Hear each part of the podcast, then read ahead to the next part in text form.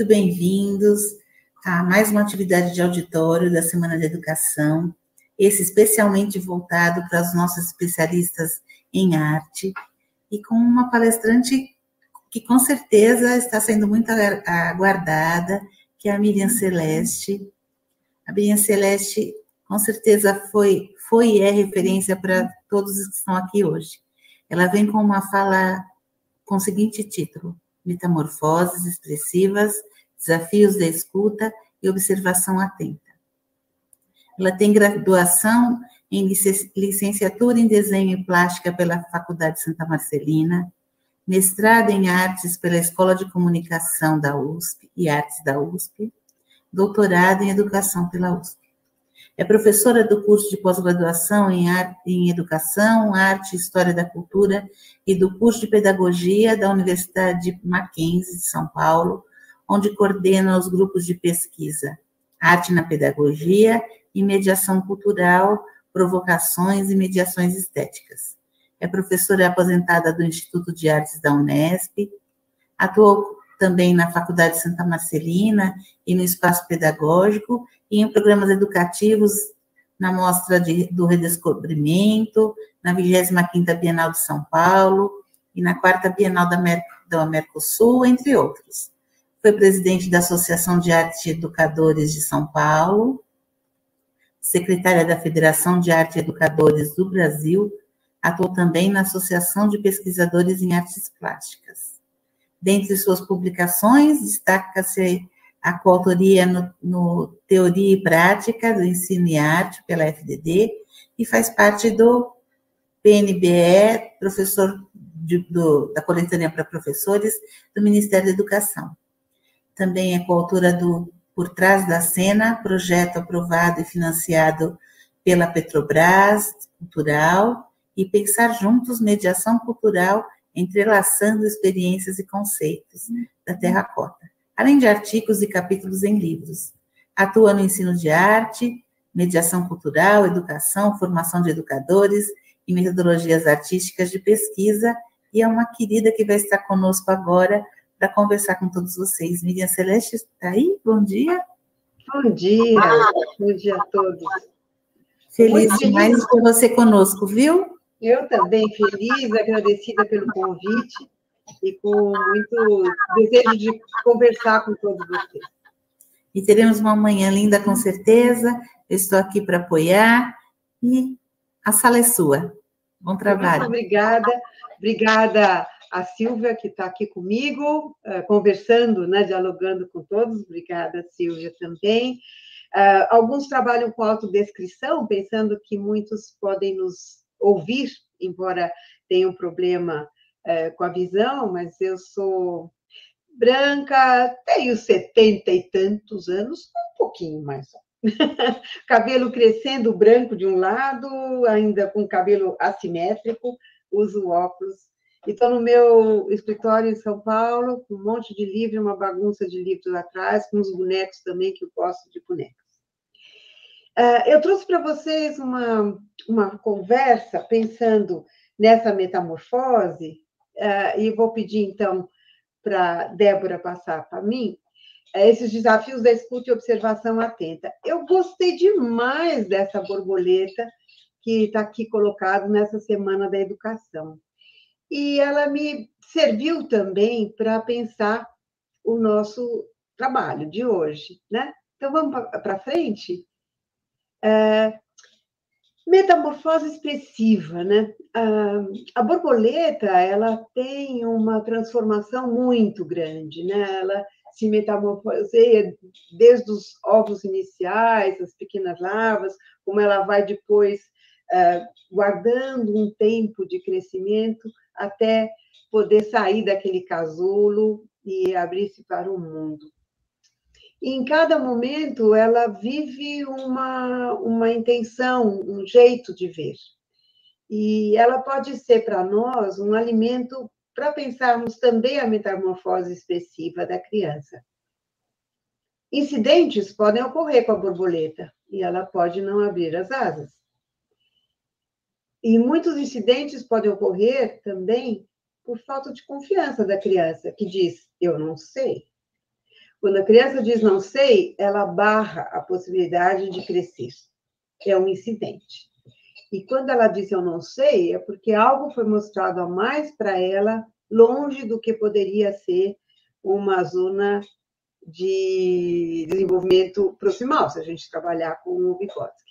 Mas vamos por aí pensando na nossa borboleta e como que a gente deixa ela abrir as asas.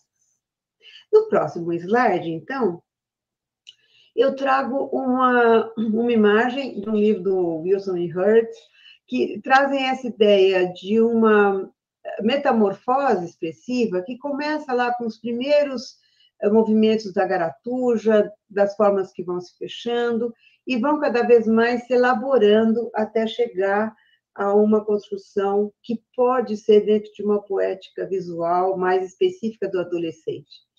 Mas é muito comum que a gente pare aos 10 anos é, e que a gente deixe a criança parar aos 10 anos.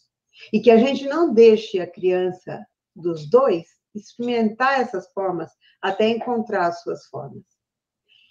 Pensar essa metamorfose, então, exige que a gente pense numa perspectiva mais ampla. No próximo slide, eu quero trazer para vocês a ideia de, de, metamorfose expressiva que a gente usou no nosso livro Teoria e Prática do Ensino de Arte. Depois volto a falar dele. E a gente criou uma ideia de, não de etapas do desenvolvimento, mas de elementos que estão sempre presentes.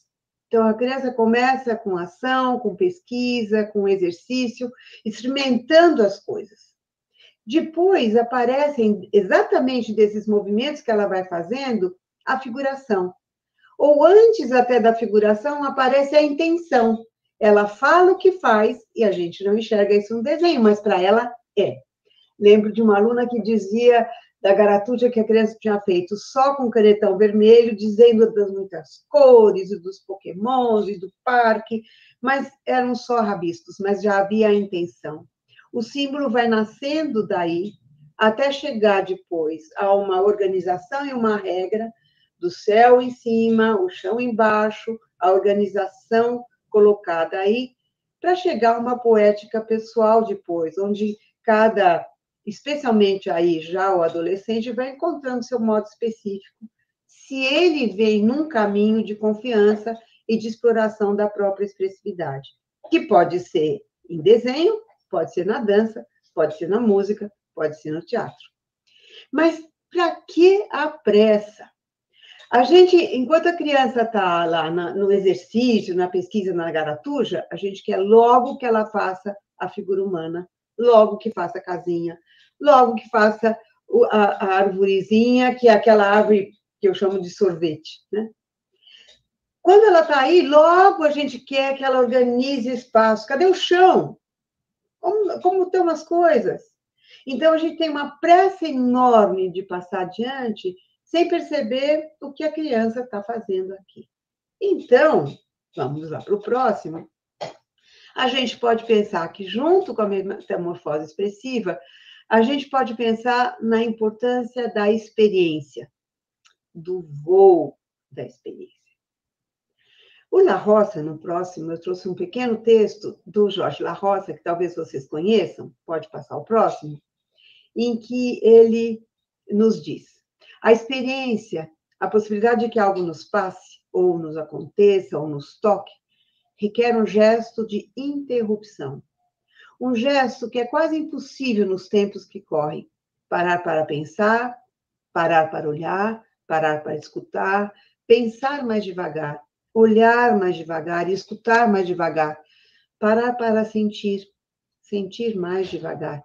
Demorar-se nos detalhes, suspender a opinião, suspender o juízo, suspender a vontade, suspender o automatismo da ação, cultivar a atenção e a delicadeza, abrir os olhos e os ouvidos, falar sobre o que nos acontece, aprender a lentidão. Escutar aos outros, cultivar a arte do encontro, calar muito, ter paciência e dar-se tempo e espaço. É incapaz de experiência, aquele a quem nada lhe passa, a quem nada lhe acontece, a quem nada lhe toca, nada lhe chega, nada lhe afeta. Nada lhe ameaça, a quem nada lhe fere. Nós vivemos um tempo de muitas experiências. A Covid veio para nos tirar de qualquer conforto e nos colocar num abismo de ideias, abismo de aplicativos que a gente teve de aprender, uma, uma relação com outro que a gente teve de, de fazer também com uma interação pelas telas. A experiência nos feriu e nos tocou muito nesse momento.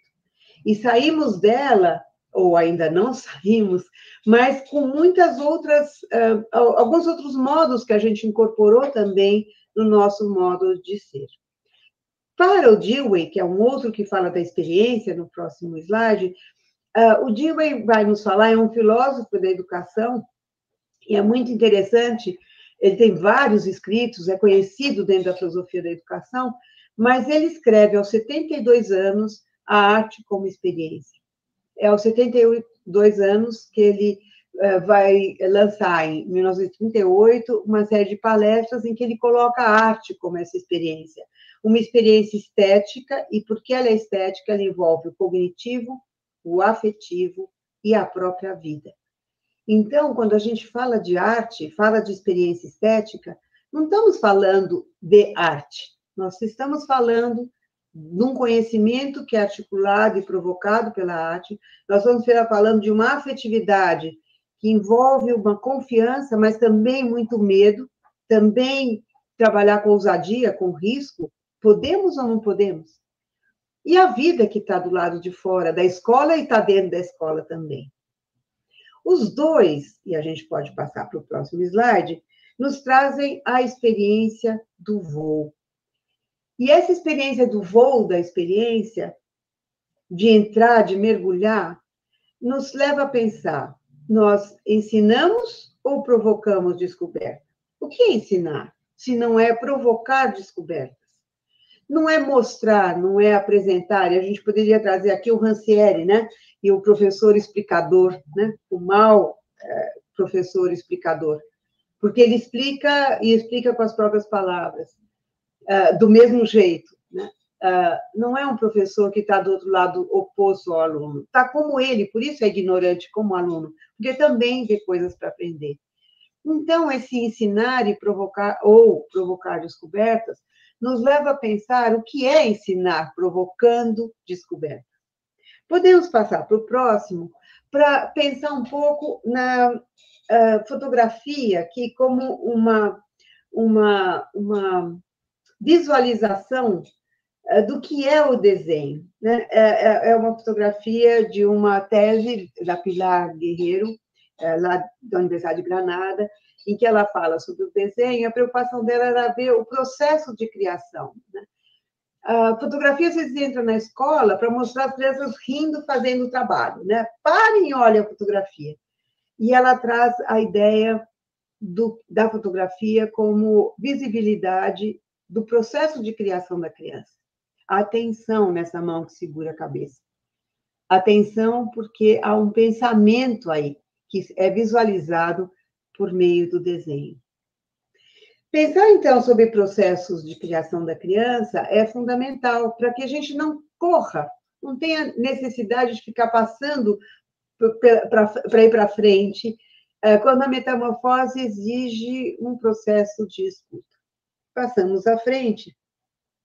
Para pensar, então, no próximo slide, é, na observação e na, no impulsionar essas perguntas. Eu vou passar um pequeno vídeo, que é o gesto, a linhas descobertas do Felipe, e vocês vão ver que há um momento em que ele pergunta para mim, porque ela, ele quer desenhar algo e quer a minha ajuda.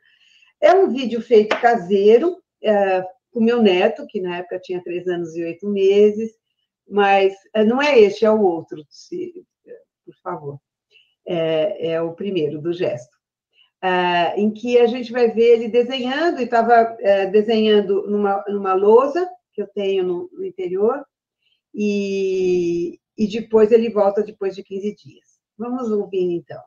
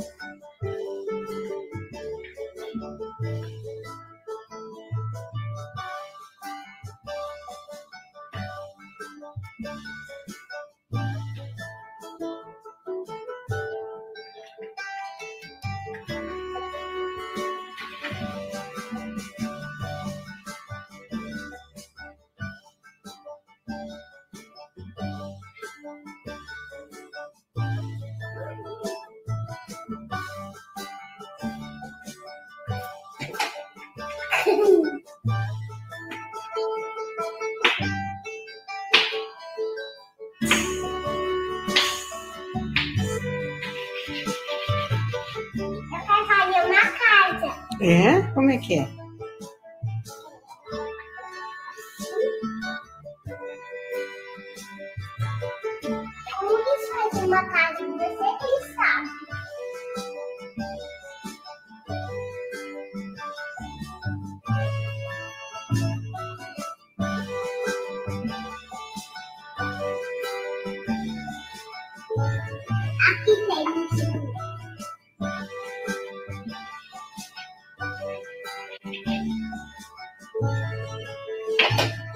Tem campainha pra gente entrar na sua casa?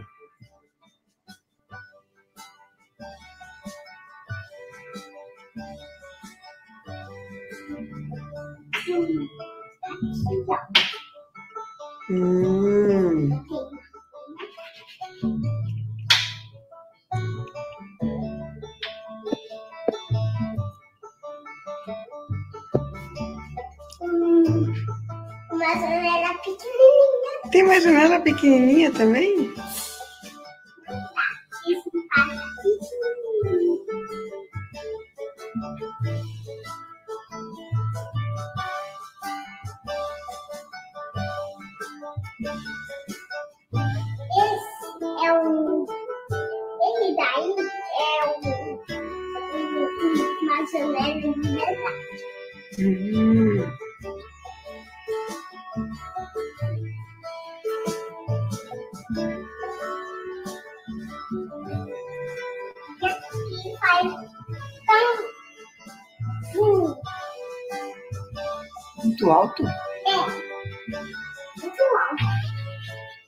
Aí é o raio? É. Tá chovendo?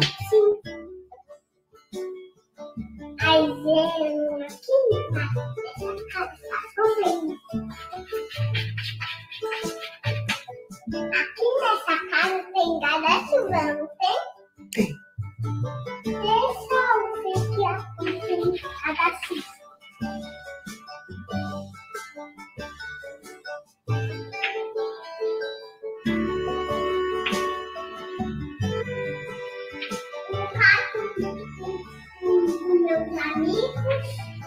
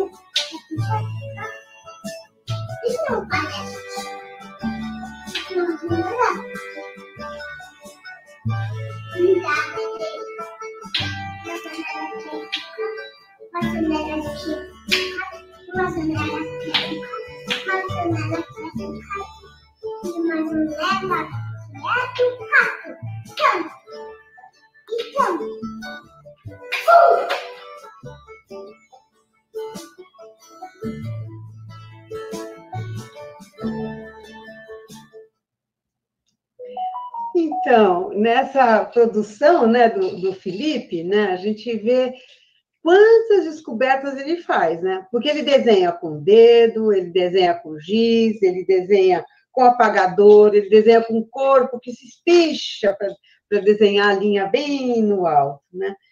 Há muitos conhecimentos que ele está colocando no sentido do que é uma casa, da chuva. Então, nós temos no voo da experiência seguir esse voo das crianças. A pergunta não é para dizer, ah, falta isso. Não, né? é para dar espaço. E, e, se eu queria descobrir se, como é que era a casa, se tinha porta, eu perguntei da campainha se tinha campainha. Então, eu entrei no jogo dele para poder uh, conversar e dialogar a partir do desenho dessa criança. Então, para entrar na experiência, eu preciso seguir o voo das crianças. Eu preciso olhar para o que elas olham. Eu preciso saber qual é o interesse deles e delas, não é? Passamos adiante, porque a gente precisa, para isso, é, trabalhar com o que eu chamo do desvelar e do ampliar. Por um lado, desvelar, e aí a escuta. A escuta como atitude ética e estética significa não confiar naquilo que nossos olhos veem, naquilo que ouvimos com nossos ouvidos. A escutativa nos leva a compreender como as crianças pensam, desejam, formulam teorias e nos fazem entrar no percurso de seus pensamentos. Né? E a ampliação vai se dar pela possibilidade e potência que a gente tem de oferecer à criança mais provocações para a descoberta dela mesma. Por isso, ampliar. No Teoria e Prática do Ensino de Arte, a gente trabalha um pouco com essas ideias e ele está disponível no meu site, é miriamceleste.com.br. Aí vocês podem baixar, de escrever um livro, eu resolvi fazer um site e pôr tudo uh, liberado para todo mundo. Né? Então, uh, para desvelar e ampliar, a gente tem de trabalhar com essa ideia da arte, pode passar ao próximo, compreendendo que a, a arte uh, a gente pode ser uma, uma potência para trabalhar com essa experiência quando eu trabalho com projetos e com a arte. Uh, a arte ela é interdisciplinar, mas o que nos leva a pensar sobre isso, né, numa pedagogia da escuta, que também leva a compreender zonas reais e proximais, o que é próximo que eu posso trabalhar, o que é distante demais, que, é, que vai, ser, vai ser só mais um desconforto para a criança e um não saber, um enfrentamento de não saber, quando a gente quer que ela enfrente a alegria da descoberta. Né? Então, a gente tem de criar curadorias educativas, escolher o que, que a gente pode mostrar para essa criança. Não é trazer o que a gente uh, gosta ou que a gente acha importante para a criança só. Claro que é importante trazer, mas por que eu vou trazer um artista ou vários artistas, melhor do que sempre do que melhor que um só. E artistas que tenham modos de trabalhar diferentes, e artistas contemporâneos que tragam outra relação com a arte. Então, as curadorias educativas é um ponto super interessante para a gente pensar. O que eu trago? Né? O curador é aquele que monta uma exposição, né? como a Bienal agora, que está aqui em São Paulo, é, e que eu convido todos a verem, né? Mas a curadoria educativa é isso, nós também somos curadores na escolha de músicas, de imagens, de artistas, de ideias que a gente traz para a classe. E os projetos podem impulsionar, então, essas descobertas. Vamos passar adiante, pensando ah, então, que a arte é interdisciplinar por natureza, então ela dentro de qualquer projeto, de qualquer área do conhecimento que, tenha, que esteja no foco principal, a arte vai ter, ter uma potência de ampliar esse universo, né? Robson Duz diz, toda ação tem seu contexto, por mais simples que possa parecer, maravilhoso o ato de educar ludicamente. É isto, quer dizer, toda ação está dentro desse contexto, e se a gente traz isso para uma relação com a arte, e a ludicidade está presente quando a gente está trabalhando com criação, né? É, que é super importante a gente estar tá nesta relação aqui, compreendendo a importância da arte. Eu acho que a arte ainda não está bem na escola, né? É, meus colegas aqui, professores de arte, é, podem perceber também que, às vezes, a gente lida com uh, uma escola ou com preconceitos em relação à arte que estão pautados num outra, numa outra tradição. A gente vai falar um pouquinho sobre isso e vamos para frente, então. Uh, na BNCC, quando a gente pensa em arte, na educação infantil, que particularmente eu considero onde a BNCC foi mais feliz, né, a gente trabalha com os campos de experiência. E nos campos de experiência, em todos eles, a arte está presente e deve estar presente.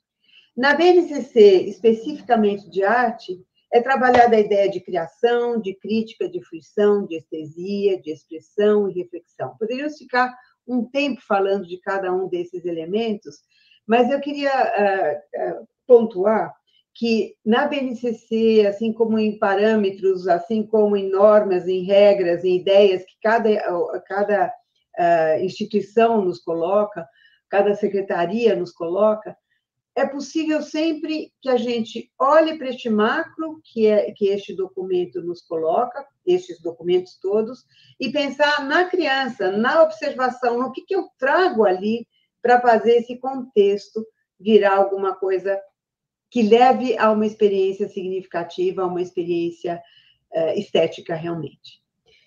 Adiante, a gente pode pensar na que tipos de metodologias, então, a gente poderia trabalhar. Pode passar adiante? E para falar sobre isso, eu trouxe essa imagem, que é do Melo, é um jovem ilustrador e design é, e ele, eu vi isso na internet, depois eu até é, cheguei a conversar com ele, ele mora em, em Minas, uma cidade interior, e ele, é, essa ilustração, para mim, é muito interessante, né? Esse, esse design. Porque ele mostra, a gente poderia ficar conversando horas sobre ele, né? Mas este homem olha assustado para a criança, porque o que ele desenha na, na, na caverna são os bisões que ele via. E o que a criança desenha na caverna são esses signos que já fazem parte do universo dela. O que é compartilhar, o que é o positivo, o que é arroba, o que é esse modo de da internet, né? Se ela tem pouquinhos risquinhos ou se tem muitos, né? Ele nos faz pensar, então, que ensino de arte é esse? A gente está ensinando, feito ele, que olha para a realidade, ou pensando nessa criança que olha para este outro mundo. Passamos adiante. Eu trouxe três imagens, pensando assim: o que podemos descobrir sobre produções infantis ensino de arte lendo essas três imagens? Nós vamos parar em cada uma delas especialmente. Mas são três imagens que eu considero como ícones, né? Passamos para a primeira, então, delas, que é um, uma imagem que está no livro do Gombrich, pode passar a primeira, a sequência. É um livro que está no, no, é uma imagem que está no livro do Gombrich de arte e ilusão. A gente vê todas as crianças copiando exatamente a mesma folha que está na lousa, provavelmente ali colado uma folha na natureza e ao lado um desenho feito pelo professor. E todos exatamente na mesma posição, copiando essa folha.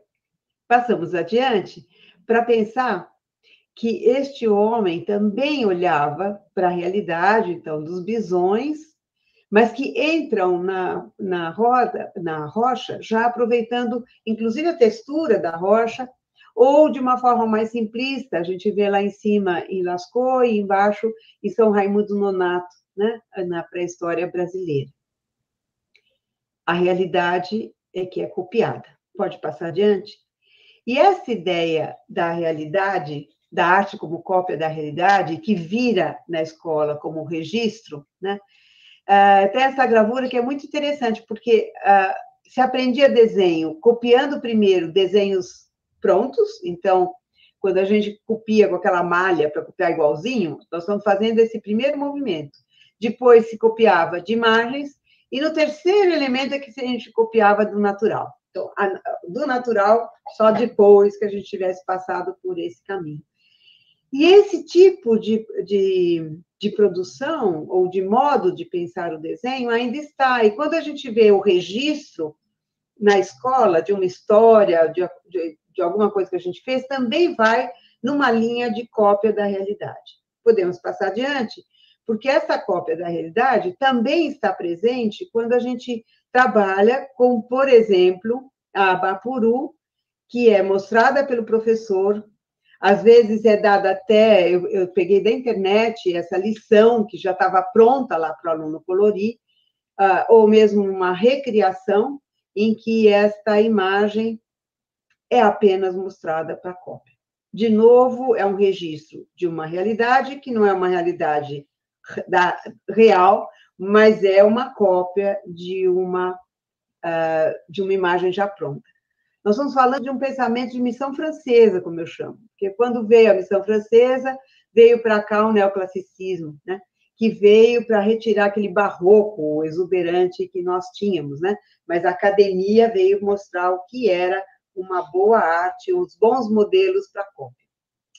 Ah, naquela imagem, então, pode passar adiante, um conceito de uh, ensino de arte, de metodologia de arte, uma concepção que a gente poderia dizer tradicional e tecnicista.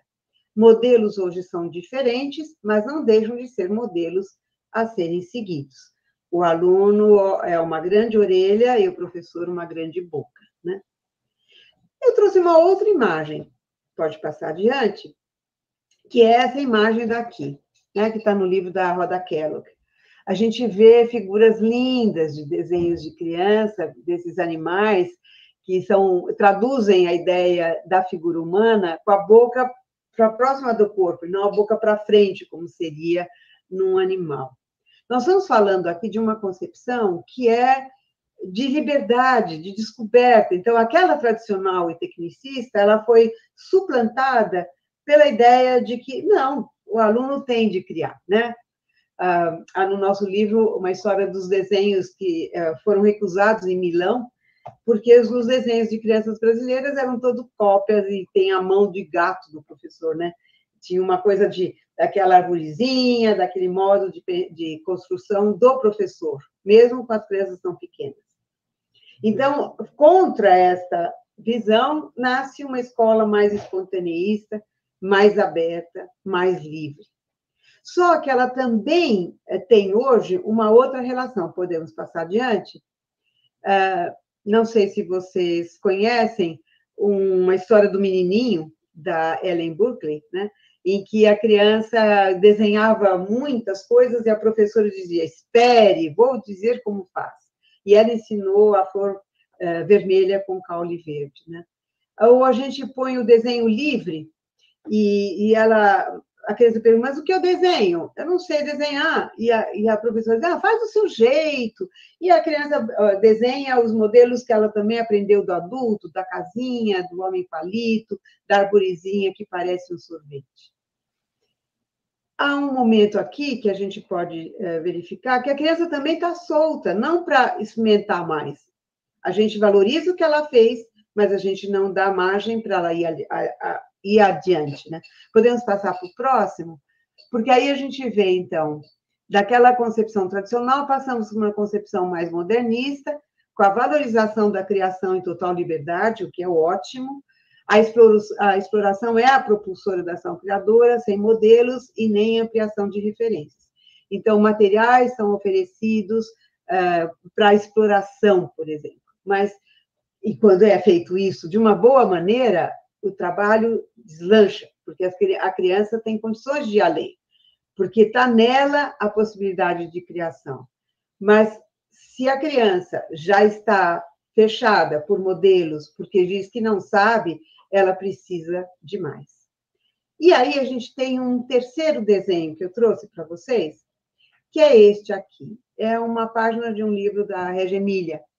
O que a gente vê aqui? As crianças observando animais. O desenho não é só da imaginação, mas é também um desenho de observação. De observação que não é a observação do desenho neoclássico, né? De que eu ponho objetos sobre a mesa e vou desenhar a natureza morta. Mas é a observação da textura, do modo como a construção se dá. No próximo uh, slide, a gente tem gatos, que as crianças também observaram, e criaram e perceberam suas texturas. Né? No próximo, eu trouxe uma produção feita num museu, uh, numa exposição que teve na, na Pinacoteca, que era alimentário, e havia essa enorme mandioca uh, para as crianças desenharem, né? como um desenho de observação mesmo. Uh, o pequeno aqui desenha e percebe muitas texturas da mandioca. Ele não se preocupa com o todo, ele se preocupa em perceber a mandioca em si, na textura que ela tem. O outro desenho do mais velho, preocupado sempre com uma organização e regra, a gente pode ver no próximo, no próximo slide, então, a gente vai ver uh, o mais velho, oi, pulou um, volta para trás, por favor.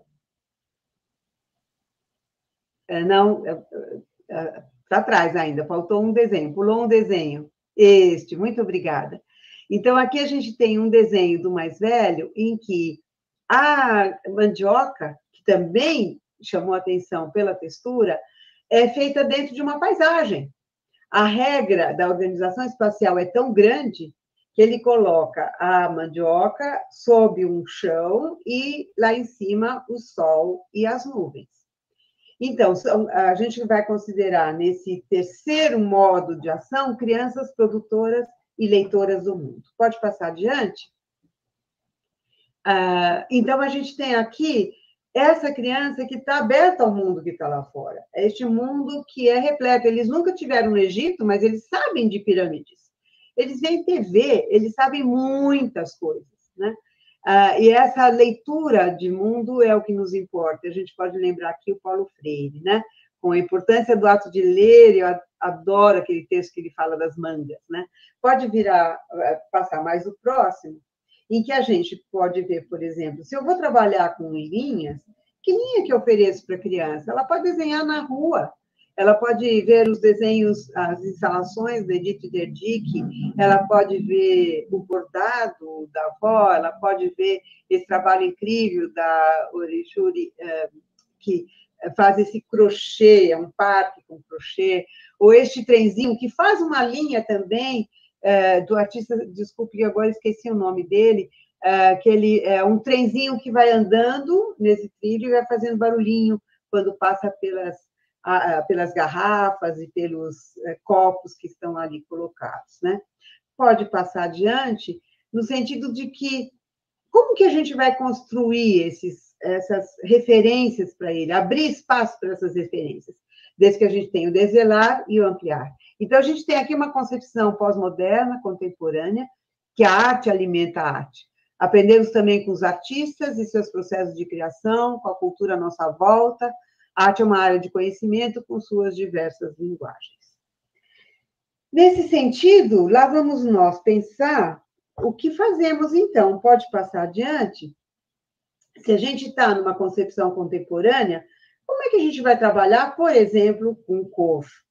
Eu trouxe essa fotografia de, um, de uma exposição já, talvez uns cinco anos atrás, do Carlos Cruz Dias, na Pinacoteca, e essas janelas eram feitas com cores. Então, o que é aprender cor? Será que ainda é importante a gente trabalhar com cor primária e secundária?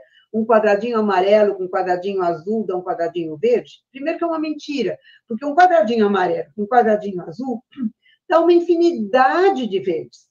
Depende de quanto que eu ponho de amarelo, quanto que eu ponho de azul. E se eu entro com branco ou com preto, ainda tem uma enormidade de cores. E as cores, às vezes, não estão para olhar a natureza, não estão para olhar uma loja de tinta e ver como hoje se produz cores, né? A gente está ainda usando a cor, e a cor mais tradicional também, do amarelo, vermelho e azul, esquecendo do cian e do magenta, que estão na nossa, na, na nossa impressora, né? Ou na, nos vídeos, onde a gente tem o verde em vez do amarelo, né? Podemos ir para frente, ainda pensando com Carlos uh, Luiz uh, Cruz Dias, de uma exposição que foi vista lá, mas a gente fez um projeto de fábrica de cores. Muitas experiências com pintura, colagem, busca de objetos com a mesma cor, assim, busca também de revista da mesma cor, histórias com livros sobre cores, que é ótimos, maravilhosos para a gente ver, e apreciação e leitura de obras de Kandinsky. Pode passar adiante? Porque vocês imaginam o que chamou a atenção das crianças junto a essas obras do Kandinsky que a gente mostrou? Elas ficaram impressionadas porque o Kandinsky usava branco. E elas não usam branco. O lápis de cor não é usado branco, a não ser que a gente faça um trabalho sobre um, um papel, um suporte preto, né? Mas elas não usavam tinta branca. E eles ficaram, elas ficaram muito apaixonadas pelo uso do branco. E começaram a descobrir muitas tonalidades, porque na hora que entra o branco, tudo se modifica, né? Então, é, elas escreveram, ao final desse projeto, que gerou um portfólio com todas as experiências de cor que cada criança tinha feito, elas escreveram um texto coletivo. Textos coletivos eu não tenho visto muito na escola atualmente. Foi um momento que a gente trabalhou muito. Eu fiz assessoria em muitas escolas e a gente trabalhava muito com texto coletivo. Este é um texto coletivo desse projeto. Pode passar o próximo para a gente ler? O Kandinsky é um pintor e pinta quadros. Ele estava pintando um quadro com várias cores e pincéis. Usou as cores verde, roxa, preta, vermelho, amarelo, laranja, cinza, rosa, azul e usou muito mais o branco. Ele pintou algumas formas parecidas com um quadrado, com uma flor, com uma montanha, com um círculo, mas eram só parecidas, porque ele pintou uma obra sem desenhar e sem pensar no que ia pintar. A pintura é uma arte muito bonita e o Kandinsky é um artista. Né? Esse texto coletivo mostra, primeiro, é, que elas nomeiam as cores, apontam o branco, elas falam que ele parecia alguma coisa, mas não era, porque é um quadro abstrato. Elas compreenderam o sentido de um quadro abstrato. Né? Ah, esse tipo de projeto em que você mergulha no, na ideia por exemplo, das cores, e pode ver, inclusive, nos desenhos animados, né? ou nos momentos de, de medo, como é que a cor entra. A gente tem um modo de trabalhar com a cor que tem de ser ampliada em relação ao modo é, mais lá tradicional e antigo de trabalhar com a cor. Pode passar adiante?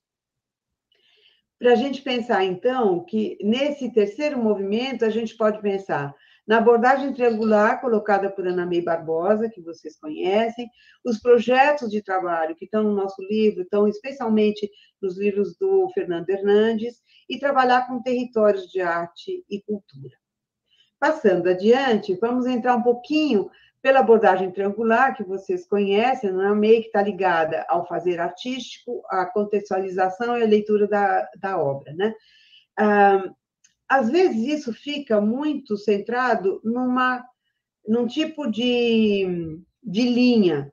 Eu mostro a obra de arte, e a minha contextualização, às vezes, é só a biografia do artista, quem é esse, e tem muitas histórias para contar disso. Eu tenho, depois, Uh, então, eu não, não tenho uma leitura de obra. Na verdade, eu mostro a obra, eu conto a vida dele e depois peço para fazer uma releitura que, como a nossa visão é lá de uma visão neoclássica, né, de uma visão de missão francesa, como será essa releitura? Né? Podemos passar adiante para pensar isso um pouco. Então, com, neste uh, modelo de concepção tradicional, os modelos são produzidos e escolhidos pelo professor. A releitura, na verdade, valoriza a cópia e a gente fala de biografia dos, dos, dos pintores, né? A biografia é o foco. E o produto final é o que importa. Num segundo modelo, podemos passar adiante, numa concepção mais modernista, vale o processo. Então, é possível ampliação do repertório cultural da criança e a criança tem total liberdade para a criação e o mais importante é o processo. Mas o que seria esse terceiro modelo? Onde importa o processo, a produção e o projeto que é feito ali. Não como uma única produção, mas é um projeto, são várias produções de estudo. Então, a arte alimenta a arte, as curadorias educativas escolhidas a partir da criança, do que a gente percebe da criança, a releitura com criação a partir do que a obra captura o leitor, e o processo de criação do artista é o foco, não a biografia. Mas o que será que ele tinha na cabeça quando pensou isso, né? Ah, e eu vejo que, às vezes, é preciso que a gente eh, passe a trabalhar com, a, com esta curadoria, ampliando o universo da criança, né? Uh, fala de Pokémon, mas eu sei quem é, que, é, o criador do Pokémon. Podemos pesquisar quem criou o Pokémon? Uh, o que, que, a gente tem? o Pokémon tem umas releituras de obras de arte a partir de, de, obras antigas que são muito interessantes. Mas se eu fico só nessa reprodução, eu, eu, não faço a criança pensar sobre quem é que produziu isso. Né? Eu preciso achar o autor disso. Eu preciso ir atrás de quem criou o Pokémon. Né? Só para a gente dizer que nós temos um universo de arte que não fica restrita só às pinturas, esculturas, o que está no, no, nos museus. Né? Mas também o que está no design, o que está na TV, o que está no teatro, na dança, de, uma, de um modo contemporâneo. Podemos uh, ir para frente e tentando ir amarrando essa nossa história toda, porque o que nos interessa, então, pensar é, de novo, que voo é esse ensinar ou provocar descobertas? Essa é a pergunta que eu deixo aqui para vocês mais do que tudo, né? É... Joia, Muniz, é isso, é a gente ficar pensando todo o tempo na prática, e eu penso na minha todo o tempo, tentando pensar o que, que eu vou levar para a aula seguinte para ampliar isso, para provocar outras descobertas, né? Passando adiante para a gente um pouco mais além, então, eu quero o quê? Provocar para ver mais arte. Essa é uma exposição que acho que muitos de vocês talvez tenham visto em São Paulo, que é do Miss Experience, que é o Leonardo da Vinci, 500 anos de um gênio, né? ela começou em 2020, mas ela pode ser vista também online, que ela é muito interessante. E, claro, que eu também fui ver essa exposição. E um ano e meio depois, minha nora me manda o vídeo do Felipe, que vocês viram lá, com três anos e oito meses, agora com cinco anos. Uh, e ele, um ano e meio depois de ter visto essa exposição, ele vai contar para a mãe uma descoberta. E eu vou passar um vídeo para vocês agora dessa descoberta. Uh, a partir desse, dessa descoberta dele, acabei gerando, então, esse videozinho que vamos passar. Eu estou com um canal no YouTube, tem pouquinha coisa, mas se vocês puderem ir lá ver, se inscrever, tem um sobre planejamento também que tem sido bem visto.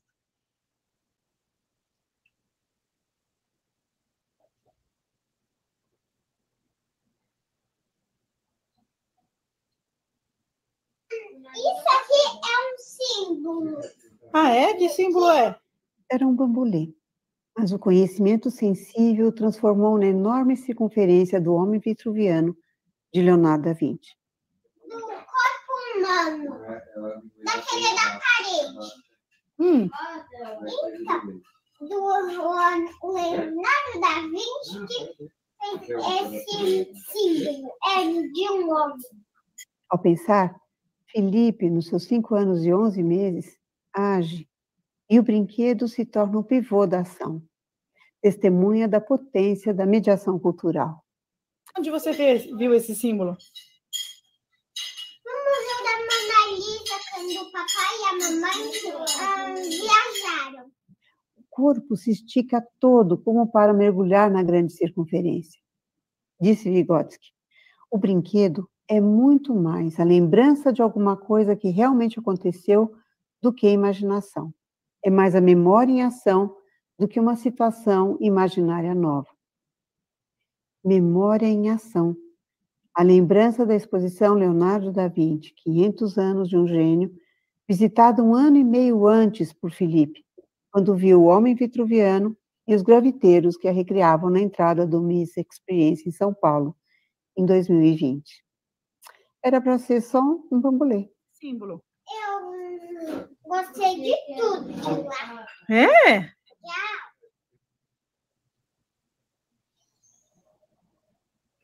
Eu gostei de tudo. Tchau. Pronto, mãe, já gravei. Porque ele falou, tá, peraí, vamos gravar para vovó, né? E aí ele eh, mostra este, essa descoberta que ele faz, né? Um bambolê que se torna um brinquedo, que se torna uma memória de um acontecimento, né? Ah, é uma lembrança de alguma coisa que realmente aconteceu, mais do que uma imaginação mais. É mais a memória em ação do que uma situação imaginária nova. E como é importante a gente criar situações, né, para que ele possa compreender as coisas e como ficou forte para ele essa história do que ele tinha visto lá uh, no, na, na visita que fez um ano e meio antes. Então, qual é o espaço para ver arte que a gente faz com as crianças? Pode passar adiante? Uh, ver arte implica uh, de trazer relações, né? Eu trouxe aqui uma obra da Carmela Cross, uh, que é que está entre a Chácara Lane, que é esse prédio amarelo à direita, e a Escola Municipal de Educação Infantil Gabriel Prestes, na, fica ali na Rua da Consolação, ao lado do Mackenzie, né? Tem o Mackenzie, a Gabriel Prestes e o Museu da Cidade, que é a Chácara Lane. E a Carmela criou essa obra, que chama Site Específico, que é feita exatamente para esse lugar, uma escada escola. É, pode passar a próxima, a gente tem um pouco da visão dessa escada escola, que fica ao final desse corredor, ligando a escola, né, de uma exposição que chamava Arte à Mão Armada. A, a Carmela vai borrar esses limites entre a escola e o museu, e ela chama a obra não de museu, tracinho, escola, mas ela chama escola, escada. Né? A, a escada escola me faz pensar que, a, que a, a, escada é a escola, né? A escada é aquela que vai ligando pontos. Fico imaginando essa escada voando, né? Juntando elementos, criando elementos entre uma coisa e outra, né? Podemos passar adiante para pensar também, ah, para ver o mundo, a gente pensar como determinadas obras geram outras relações, né? Isso aqui é um trabalho de uma aluna de pedagogia, né? Obrigada, Noelma, por sua uh, conversa aqui com a gente. Né? Uh, essa aluna da pedagogia, a gente tinha visto a exposição do Mondrian e ela criar um objeto propositor, criar alguma coisa. E ela vai dizer que o Mondrian, o, o metrô é um, é um Mondrian. E ela vai gerar fotografias que mostram essa ideia dos horizontais, dos verticais, dos vermelhos, dos azuis, amarelos, pensando na, na obra do Mondrian, olhando o metrô. Como a arte, aqui estou falando de um adulto, mas eh, no exemplo do Felipe também a gente vê, como a arte vai alimentar olhar o mundo também. Pode passar adiante, porque a gente pode, nesse sentido, também pensar em projetos. Esse é um, um exemplo de um projeto de uma aluna, da Mariana, que ela. A, a criança desenha o metrô, a, a gente percebe que tem o interesse da criança pelo metrô, o metrô é desenhado de frente, que não é o modo mais comum de uma criança desenhar, porque ela desenha um trem de lado, né, o carro de lado, e escreve inclusive em inglês. E a Mariana então provocou um olhar sobre o, o metrô com essa criança, e inclusive conseguiu que ela entrasse no metrô e ficasse no, ali na, na cabine de, de, do metrô, né, para experimentar o que, que é estar tá lá dirigindo o metrô, né, como se fosse, né? E, e ele, inclusive, tinha uh, um aspecto de autista, e depois ele desenha, então, o Jardim uh, São Paulo, o metrô que ele estava, como é que era essa ideia do metrô de lado, da entrada e da saída para a estação, né? Então, a gente vê o quanto ela conseguiu ouvir a, e observar as produções do seu sobrinho, descobriu interesses e também se tornou pesquisadora, buscando modos de ir de, ir além de visitas convencionais. Né? Conheceu também espaços diferentes ela mesma, que ela também teve de pesquisar. Né? Também a gente pode pensar nas relações da arte e com a vida, pode passar adiante, com a obra do Alex Fleming, na Estação Sumaré, em São Paulo. Né? Não sei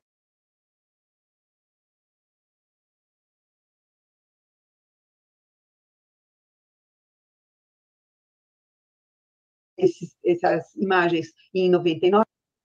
Deu uma falhada, voltou, né? É, ele cria em 98 a obra da Estação Sumaré, e ele depois, em 2020, vai fazer essas figuras com as máscaras da Covid. Né? Então, um artista que uh, a obra começa em 98, mas em 2020 ele atualiza com as máscaras. Podemos passar adiante.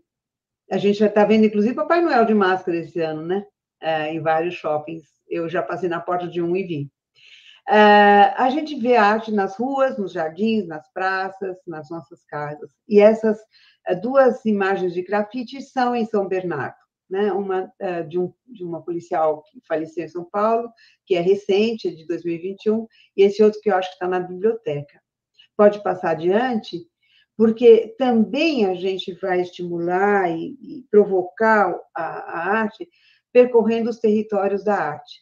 Esse é um trabalho que a gente fez com o Instituto Arte na Escola, acho que é interessante vocês entrarem, tem muitos vídeos que podem ser baixados, uh, e percorrer esses territórios. Quer dizer, a gente vai trabalhar com as questões da materialidade, por exemplo, as questões do patrimônio cultural, quando a gente lida com essas obras que estão nas paredes, por exemplo, ou que são guardadas em museus. A gente pode falar de, das linguagens da arte, do teatro, da música, da, da, das artes visuais, do cinema, da fotografia. A gente pode pensar nas relações de forma e conteúdo, como a gente viu da cor, da linha, da forma, do gesto, da voz, do movimento corporal. A gente pode pensar saberes, né, pensando as relações de história da arte, de, de nomes ou não nomes que a gente tem hoje para a arte contemporânea, né? não os ismos que a gente tinha numa visão modernista, em que tudo tinha de superar e ser novo, então os manifestos destruíam o que era do passado, diferente do que é a arte contemporânea hoje. Né? E processos de criação, né? não é mais a biografia que importa, mas como é que o artista criava?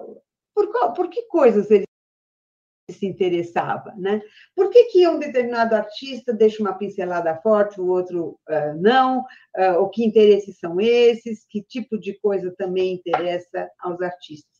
E as conexões transdisciplinares, né? Porque qualquer obra de arte abre espaço para a gente ir para outros lugares. E eu vejo isso tanto com as crianças como com meus alunos da pedagogia ou meus alunos da pós-graduação um trabalho de arte suscita pensar sobre um monte de, aspectos interessantes, né? Por uma vitalidade de rizomas, né? De conexões que a gente pode é, fazer. Então, pensar em tudo isto é pensar, pode passar adiante, na estesia. Esta é uma das palavras que está lá no BNCC de arte, e que eu tenho trabalhado bastante com ela hoje. É uma palavra estranha num determinado sentido, mas ela, porque não é tão comum, mas o que é comum é justamente a anestesia, a falta de estesia. Na estesia, a gente tem a pele e os poros e o corpo aberto para o mundo. Na anestesia, eu não sinto. Podem me cortar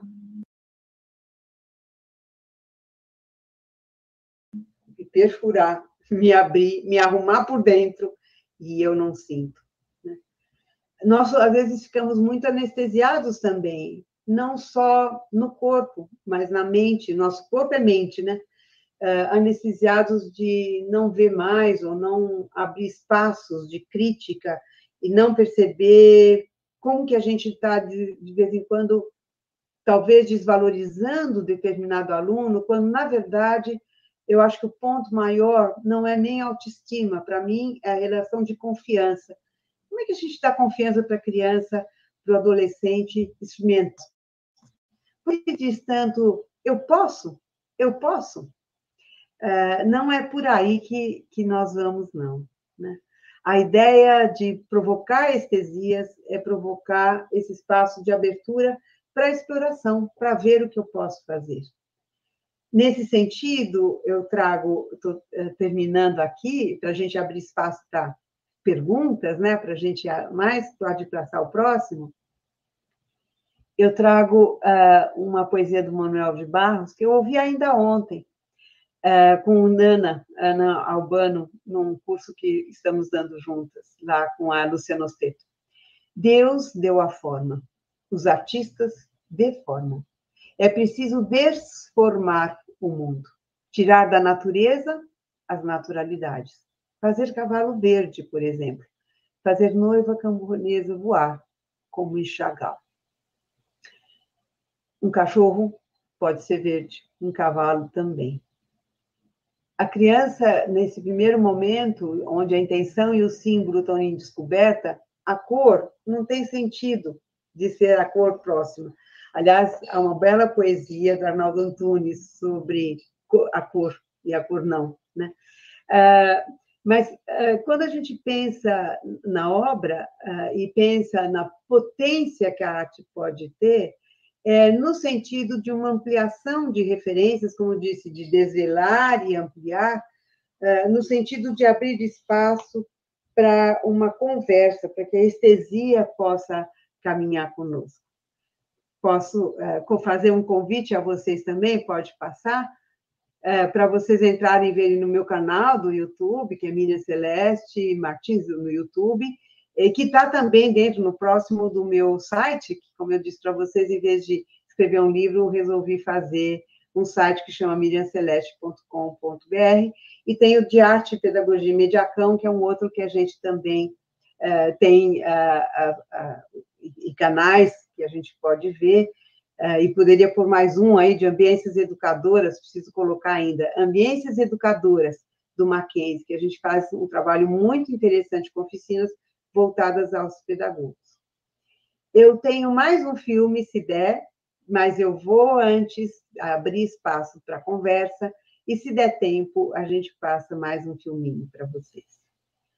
Uh, não sei se dei conta, né, Rosinha? Porque é não, muita Deu muito mais do que conta. Eu estou aqui. Tem hora que eu paro de olhar para as perguntas e fico aqui apreciando o que você está trazendo, porque foi muito importante e, e fez para mim, que já ando um pouco mais distante da sala de aula por um tempo, retomar algumas coisas muito importantes para mim mesma no trabalho com artes. Aqui hoje nós temos os especialistas em arte, que trabalham com as nossas crianças do fundamental, mas também temos professores da educação infantil, que não, nas escolas de educação infantil nós temos o, o professor da turma regular, né? não tem especialista. Então, vou trazer algumas perguntas aqui para alimentar essa conversa. Né? Então, eu começo por uma que fala exatamente de, dessa questão, tanto do especialista como do não especialista. A pessoa diz assim: pensando nos educadores de forma geral, não apenas no professor de arte, mas também, a interação com a arte contemporânea, não figurativa, nem sempre é tranquila. Há preconceitos e incômodo, muitas vezes por parte dos adultos, das famílias. O ensino de arte na escola, você acha que pode mudar essa realidade? Ah, vai depender de cada um de nós. Depende de nós, né? Por quê? Uh, e é muito interessante, gente, porque a gente tem tido vários relatos.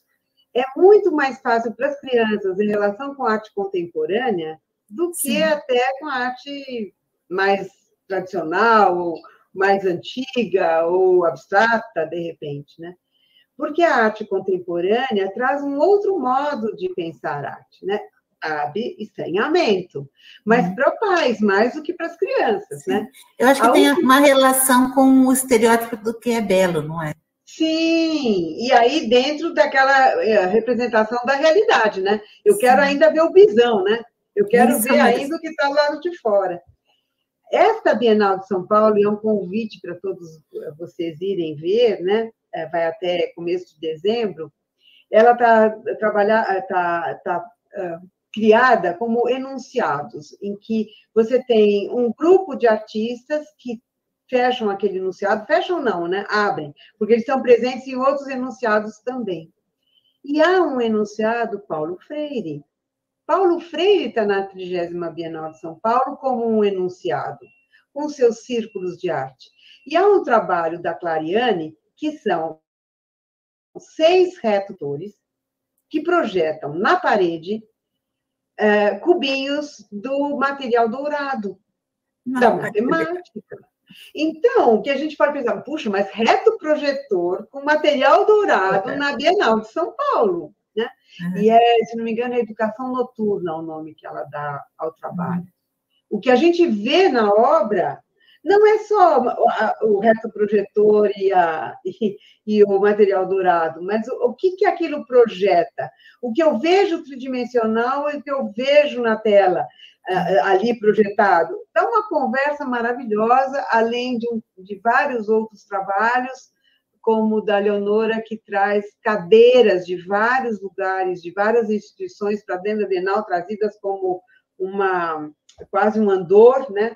cadeiras que é da, da, da, da, Escola de Educação Infantil, da Biblioteca, da Câmara Legislativa, e como essas cadeiras ali juntas nos falam também, né? Então, é, é de um outro campo. A gente quer muito saber ah, como é que a linha, forma, cor, espaço, né? É outra a maneira da, da, de trabalhar, com, inclusive com os objetos, né? inclusive do Jair Isbel, que faleceu recentemente e que era um lutador pela arte indígena, que está muito presente nessa Bienal, a gente tem também, ele tem uma fala linda, que ele fala uh, dos desenhos de crianças indígenas lá de Roraima, uhum. que desenhavam de uma maneira muito pouco uh, com as referências que eles tinham dos mitos deles, né? E como a escola, de certa maneira, ele usa até um termo interessante, que agora não vou me lembrar, mas assim, como a escola amolda né, o olhar da criança uh, para essa forma escolar de ver arte, que é para isso que a gente não quer, né? Então, então acho que é possível. É possível. É, a gente tem, eu fico olhando no relógio, olhando para você, mas com esse desejo de falar um pouquinho. É, então, se a gente for pensar um, uma boa curadoria? Que orientação você daria para os professores nessa seleção de que obras trazer para as crianças? Então, eu acho que a gente tem de ligar vários aspectos. Primeiro, há um programa da secretaria. Né? Tem algum conteúdo Sim, que eu estou lá. Currículo. Tem um currículo. Então, eu também não vou esquecer dele. Né? Sim. Ao mesmo tempo, eu tenho de olhar essa criança. Dentro daquilo, daquele currículo, o que será que seria o foco para a criança? Né? O que, que é que ela gostaria de saber sobre aquilo? Né? Eu tenho de inverter a relação, não é o que eu quero ensinar, mas o que a criança gostaria de saber sobre isso que está no currículo? Como é que eu vou ampliar, então, e aí eu também tenho de ser pesquisadora, para pensar uma curadoria educativa que possa expandir com trabalhos antigos, com trabalhos contemporâneos, com trabalhos que estão ligados à cultura visual que está na nossa eh, sociedade, né? com todos esses aspectos. É, é, essa, é esse o desafio. Não é pouco, mas não é utilizar, então, ó, semana, eh, o ano que vem temos a Semana de Arte Moderna, 100 anos de Semana de Arte Moderna. A gente vê muito abapuru sendo feito, mas será que as crianças já entenderam o que é antropofagia? Como é que eu pego esse conceito e, e, transformo e penso em arte contemporânea e penso neles, né? Então, é, é um exercício muito sério também e que seria muito bom se a gente tivesse possibilidade de, de fazer encontros com os professores de maneira menor, em que eles pudessem trocar entre si. Às vezes o professor de arte é mais é, solitário do que um professor de educação infantil. Porque na educação infantil, primeiro que, para mim, eu acho que é o melhor espaço da escola, né? porque é o espaço ainda que se olha mais a criança do que nos outros espaços, que ficam com um conteúdo muito marcado e sem esta criação de olhar o conteúdo também pelo olhar da criança. Né? Ah, me lembro uh, de, de, de, crianças brincando ou descobrindo, por exemplo, andando pela rua, como é que o cano de esgoto passa, o que, que é aquelas coisas que estão na rua, de que passa cano ali, andando, dando uma volta no quarteirão da escola, para descobrir o que acontece com a água, ou o que acontece com o gás. Uh, isso também é pensar no contexto, isso é também trazer a arte, porque a arte está olhando o mundo, né? Uh, e aí eu posso trazer também obras que falem sobre isso, sobre os rios voadores, uh, sobre o mar, posso trazer o Marulho, do, do Silvio Meirelles, como ele inventa o mar e as palavras escritas de mar e, e, e pondo folhas de papel no chão, né? Então, essa relação a gente não pode nem ficar totalmente isolada do que a escola também nos pede, né? Existe um currículo, e quanto melhor o currículo e mais aberto, melhor é. Né? Mas como que eu transformo este currículo na minha sala de aula? o professor tem de ser um criador dentro dessa história, ele tem de dar asas à imaginação dele para ir além nesse sentido também. Ah, muito, muito obrigada. Eu acho que você conseguiu de verdade ir espalhando as ideias. Eu acho que ninguém sai daqui igual hoje, porque com certeza é, tem muita coisa para pensar, para discutir no HTPC. Essa questão da formação do professor é uma questão para nós, sim. A gente olhou pouco para os professores de arte, teremos que correr atrás disso para retomar essa, essa urgência. É só colocar eles juntos, porque eles isso. têm ótimas ideias se deixarem, é não é? Mesmo, é isso mesmo. É isso eu mesmo. acho que a, a, gente aprende muito coletivamente, né? Uhum. E buscando outras formas, né? Uh, saindo do conforto. A, a, a, pandemia nos ensinou a viver fora do conforto, né? E continuamos ainda, porque não está é muito fácil ainda, não. Mas uh, como que a gente pode ir além, né? E, e se a gente tiver o professor como uh, provocador de descoberta e não para ensinar, então o currículo pode ganhar outra possibilidade, né? A Maria foi minha aluna, olha lá. Ah, que legal, ah, né? tá ótimo, que bom. Maria, não sei se é sobrenome aqui, mas fiquei muito feliz. Uh, Ex-professora da FASM uh, há muitos e muitos anos, né? Muito legal isso, esses reencontros. E eu, eu, eu, acho que você devia passar o vídeo, porque senão depois vão falar que eu não deixei. É melhor. então, Regiane também, que bom que você está aqui. O vídeo é um vídeo curtinho, é, que eu acho que, tava, é, que é, é, bem interessante, porque chama Caminhando com Tintim. É uma criança andando. Então, vamos ver, porque a caminhada hoje em dia está sendo como um aspecto também pedagógico, né? E a gente Há vários pra... artistas trabalhando com a ideia do caminhar como ação pedagógica. E a gente então, volta para o encerramento, então, vamos assistir o Tá vídeo. bom, a gente faz isso e despedimos.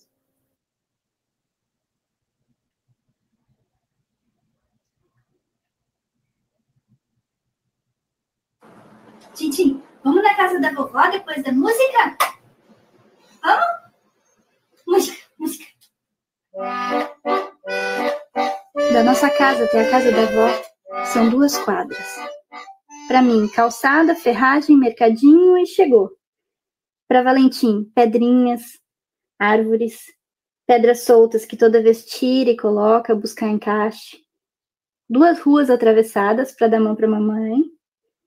Poças d'água, pisoteia, alegra, refresca. Ai, que água suja, dizem uns. É água de chuva, meu caro.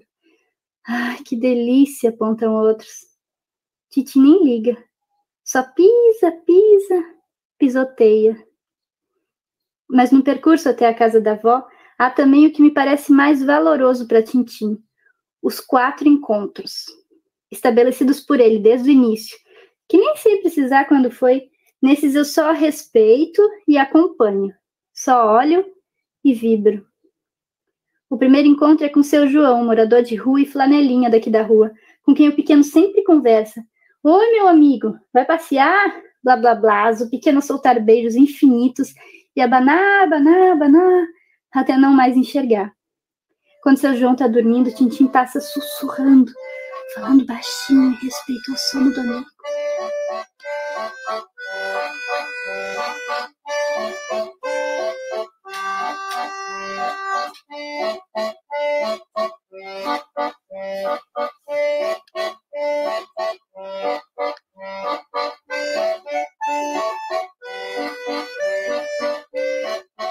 Valentim tem me ensinado sobre os caminhos e que o tempo é senhor de delicadezas, desafios e novidades constantes e intermináveis.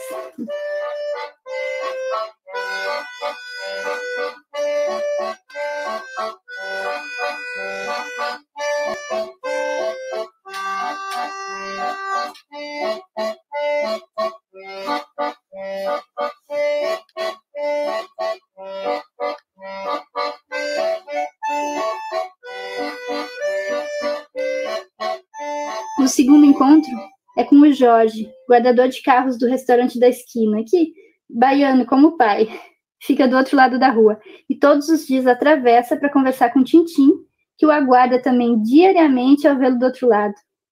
Dia desses, Jorge elogiou a sandália do pequeno e desde então a primeira atitude é abaixar-se e mostrar as sandálias. Tocas e olha para o amigo que insiste: que lindas, muito lindas, que lindas, vamos ver, vamos ver.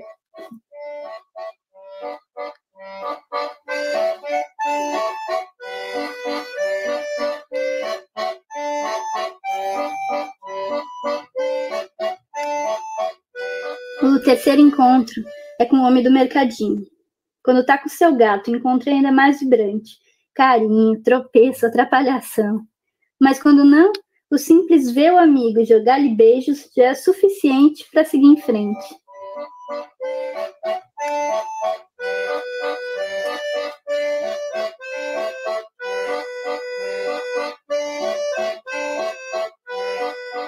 Atravessando a rua, os três senhores dão um xarifado do hospital, que às vezes são dois, às vezes são quatro, às vezes é um só. Tintim desvia a rota para vê-los, pega ele no colo, conversa um pouco e pronto, tá feito. Abana em despedida e corre em disparada para frente do portão do prédio da avó. Todos os dias. Cada dia com um olhar atento sobre algo novo no trajeto, mas sempre com seus quatro encontros, a sentir falta quando algum não tá. Valentim tem me ensinado sobre os caminhos, caminhares e destinos, que o chegar não é mais valioso que a andança, que o encontro é precioso e necessário.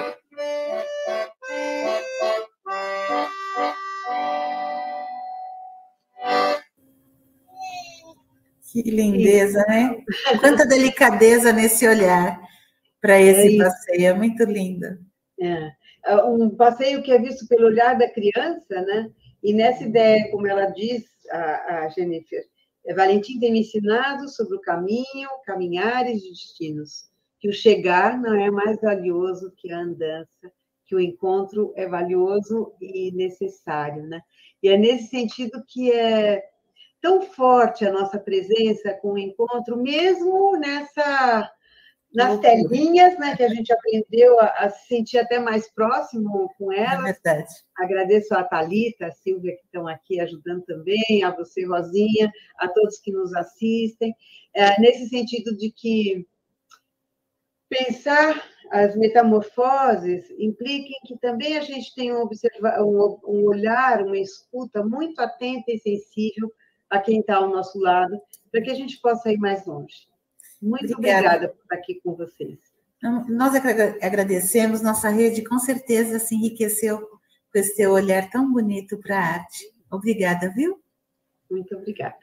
E eu queria dizer a todos que estão aí que não deixem de validar sua presença.